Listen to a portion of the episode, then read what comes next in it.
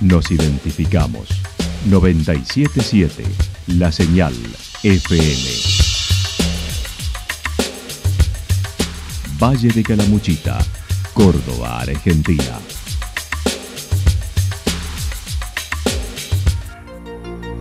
El más completo resumen de las noticias de la región, encontralos todos los días a las 12 y 30, a las 16 y a las 22 horas.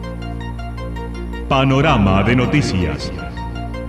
Por la 977, la señal FM nos identifica también con las noticias.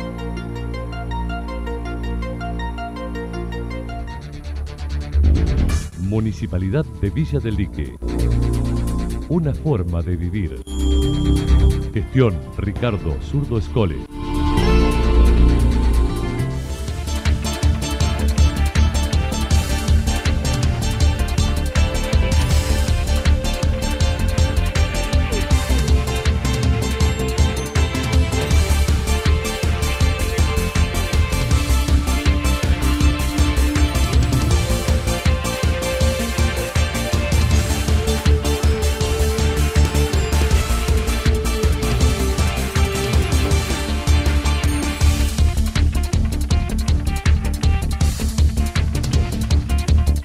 A esta hora hacemos un repaso por la información regional a través de los títulos. Semana Mundial de la Lactancia. Fabiana Portillo se prueba traje de legisladora departamental. Turismo accesible para todos, recomendado por una española. La actualidad en síntesis. La actualidad en. Resumen de noticias regionales producida por la 977 La Señal FM. Nos identifica junto a la información.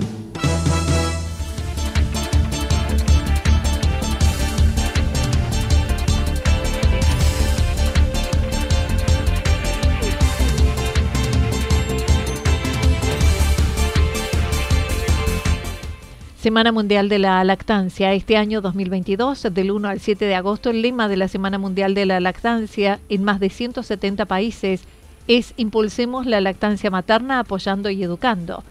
Este año la puericultora universitaria María Laura de Andrés manifestó. Y todos los años, como siempre explicamos año tras año, es un nuevo lema. ¿sí? Este año es impulsar la lactancia materna apoyando y educando.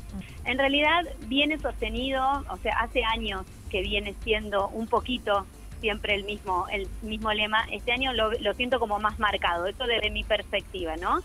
Entonces, ¿qué es lo que lo que propone la, la Asociación Pro Lactancia Materna? Que todos los, los actores que están involucrados en la lactancia materna, que somos todos, o sea, no es uno en particular, son los gobiernos, los sistemas de salud, los lugares de trabajo y las comunidades en general. Que se impulse a apoyar y educar la lactancia materna, que estos actores implicados estén formados, educados, para poder apoyar al binomio y a la familia que amamanta, porque como hablamos siempre, no es una cuestión de la mamá y del bebé solamente, tiene que ver con todo el entorno que acompaña a ese binomio.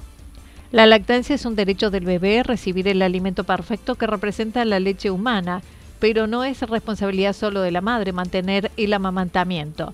Destacó la importancia del acompañamiento tanto de la pareja y la familia como de todo el entorno en esta tarea y que los ámbitos de trabajo deben adecuarse y propiciar ambientes que contribuyan a esta tarea, ya que es la forma natural de alimentar a las crías. Es la forma natural que la naturaleza nos dio para alimentar a nuestras crías por ende es la más eficaz a, todos los aspectos, no solamente a los nutricionales, a, lo vincular, a lo cognitivo, al desarrollo de ese bebé y de esas familias. La lactancia materna previene de infecciones, pero previene esta, la violencia familiar. Mm. Entonces tiene un, eh, es, es ecológica, previene el daño al ecosistema, es lo que está preparado por la naturaleza para nosotros. Entonces, en vez de ponernos puntillosamente a decir tiene esta inmunoglobulina y aporta, es lo que la naturaleza preparó para nosotros. Entonces es lo mejor. Argentina aún tiene una baja prevalencia de lactancia, que es mayor al momento del nacimiento, pero luego baja a menos de la mitad hasta los seis meses. En realidad, en Argentina, eh, un poquito, casi un 40% de los bebés llegan con lactancia materna exclusiva a los seis meses de vida. Eh, la tasa de lactancia materna es baja. Ajá. Es baja. Eh, hay otros países del mundo donde las tasas son más altas, pero falta mucha promoción y apoyo.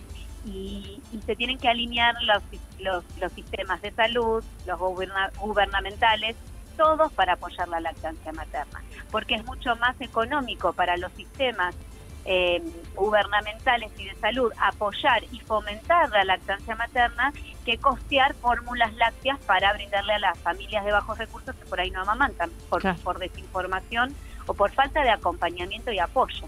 UNICEF calcula que la lactancia materna exclusiva hasta los seis meses de edad puede evitar anualmente la muerte de 1.300.000 niños y niñas menores de 5 años.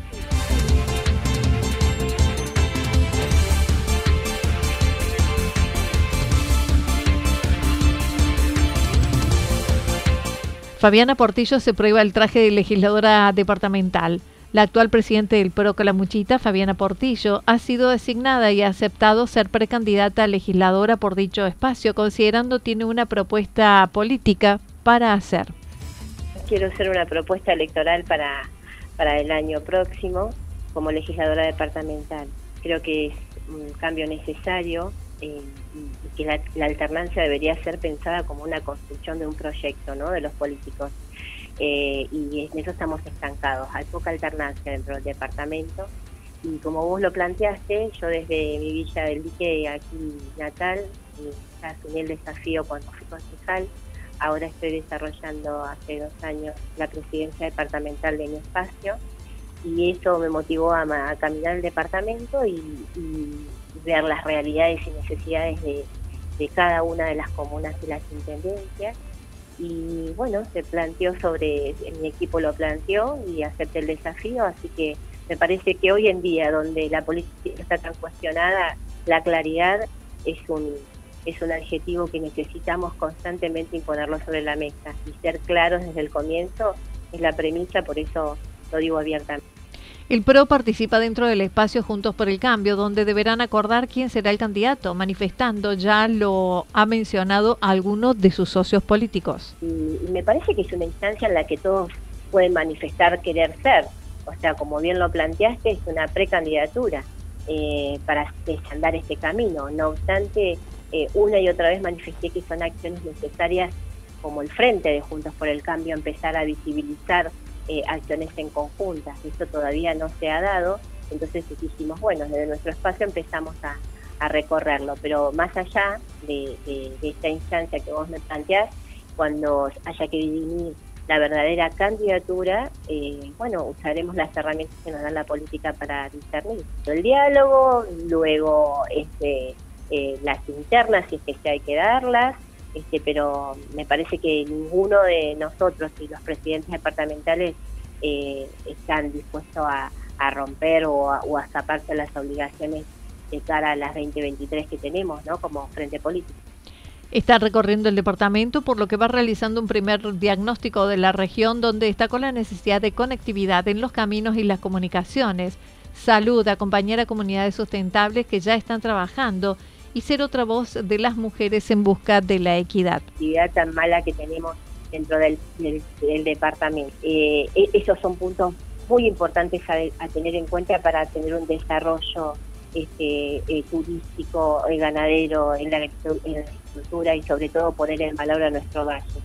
Después las comunidades sustentables es algo que me llama mucho a, visibilizar y, a trabajar, puesto que hay comunidades que lo están desarrollando. Eh, con un desarrollo participativo eh, eh, que optimizan la protección de estos participantes a mejorar las formas, ¿no? Y sobre todo en estos productores orgánicos y emprendedores que hay en la zona, me parece que, necesitan un marco jurídico que los avale a seguir trabajando en conjunto. Me parece que tenemos muchas cosas muy buenas de ciudades, ciudades que lo están explotando y lo están desarrollando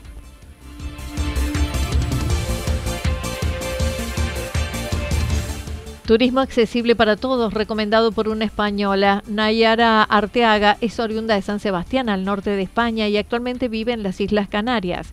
Le faltan dos brazos y un pie, y con el otro se las arregla para desarrollar actividades de su vida cotidiana como comer o maquillarse. Se considera una persona autónoma a pesar de las carencias. Al llegar a nuestro país se sorprendió con las posibilidades de turismo accesible como ascender al Cerro Champaquí con la Champa Bike pues tenía un amigo que conocí por, las redes sociales y decidí en enero de este año venirme para aquí. Desde el 25 de junio. ¿Y hasta? Hasta el sábado ya me voy para España. El viernes me voy para Buenos Aires y el sábado ya vuelo hacia Madrid. Pues sí, mira, yo la verdad que decía, uy, Argentina en accesibilidad, a ver cómo estará.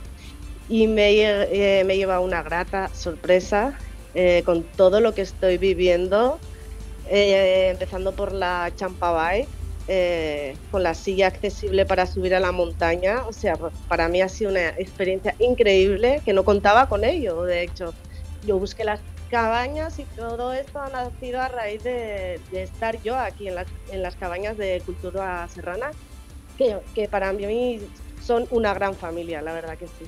Hace unos años llegó a Santa Rosa de Calamuchita para encontrarse con un amigo que eh, conoció a través de una red social. Hace unos días está aquí y en su país se mueve a diario con una silla de rueda eléctrica, pero aquí trajo una manual. Sí, porque yo, diariamente utilizo silla de ruedas, tengo discapacidad física, con lo cual yo misma no podía acceder a, ninguna montaña, ni en, ni en España he tenido esta posibilidad de subir tan alto, ¿no? Que me dieran esta posibilidad aquí, para mí ha sido increíble y me ha llenado el alma de todo, de experiencia. Subimos con el coche hasta la parte de Linderos, creo que se llama. Así es poco me conoces. y luego estuvimos como media hora con la champa hasta llegar arriba, arriba del todo. Fue una experiencia brutal, increíble. como se dice España, en España estoy flipando. Su recorrido al Champaquí comenzó en Santa Rosa hasta Linderos, luego media hora en el asiento adaptado para estas excursiones, con seis personas a cargo. Sí, estuve en Buenos Aires, eh, fui a las cataratas de Iguazú, al lado argentino y al lado brasileño que me encantaron también. Estuve en Carlos Paz unos días también y recorriendo un poco lo de aquí, la Villa del Dique, Embalse y muchos sitios. Y, Villa General Belgrano también, que me, gusta. Destacó con mucha alegría la posibilidad de hacer esta excursión, los paisajes y brindó un mensaje final donde los límites solo existen en nuestra cabeza. Sí, sí, mi pasión es viajar. Estaba en Tailandia, estaba en eh, Italia, en un montón de, sitios. No, no, porque yo siempre digo que los límites están en la mente. Tal cual. Así que eh, hay que intentar todo en la vida. Y si no sale, mm, te llevas un aprendizaje. Que es un aprendizaje en la vida, o sea que sí, sí.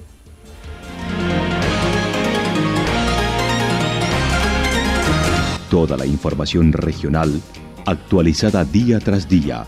Usted puede repasarla durante toda la jornada en www.fm977.com.ar. La señal FM nos identifica también en Internet.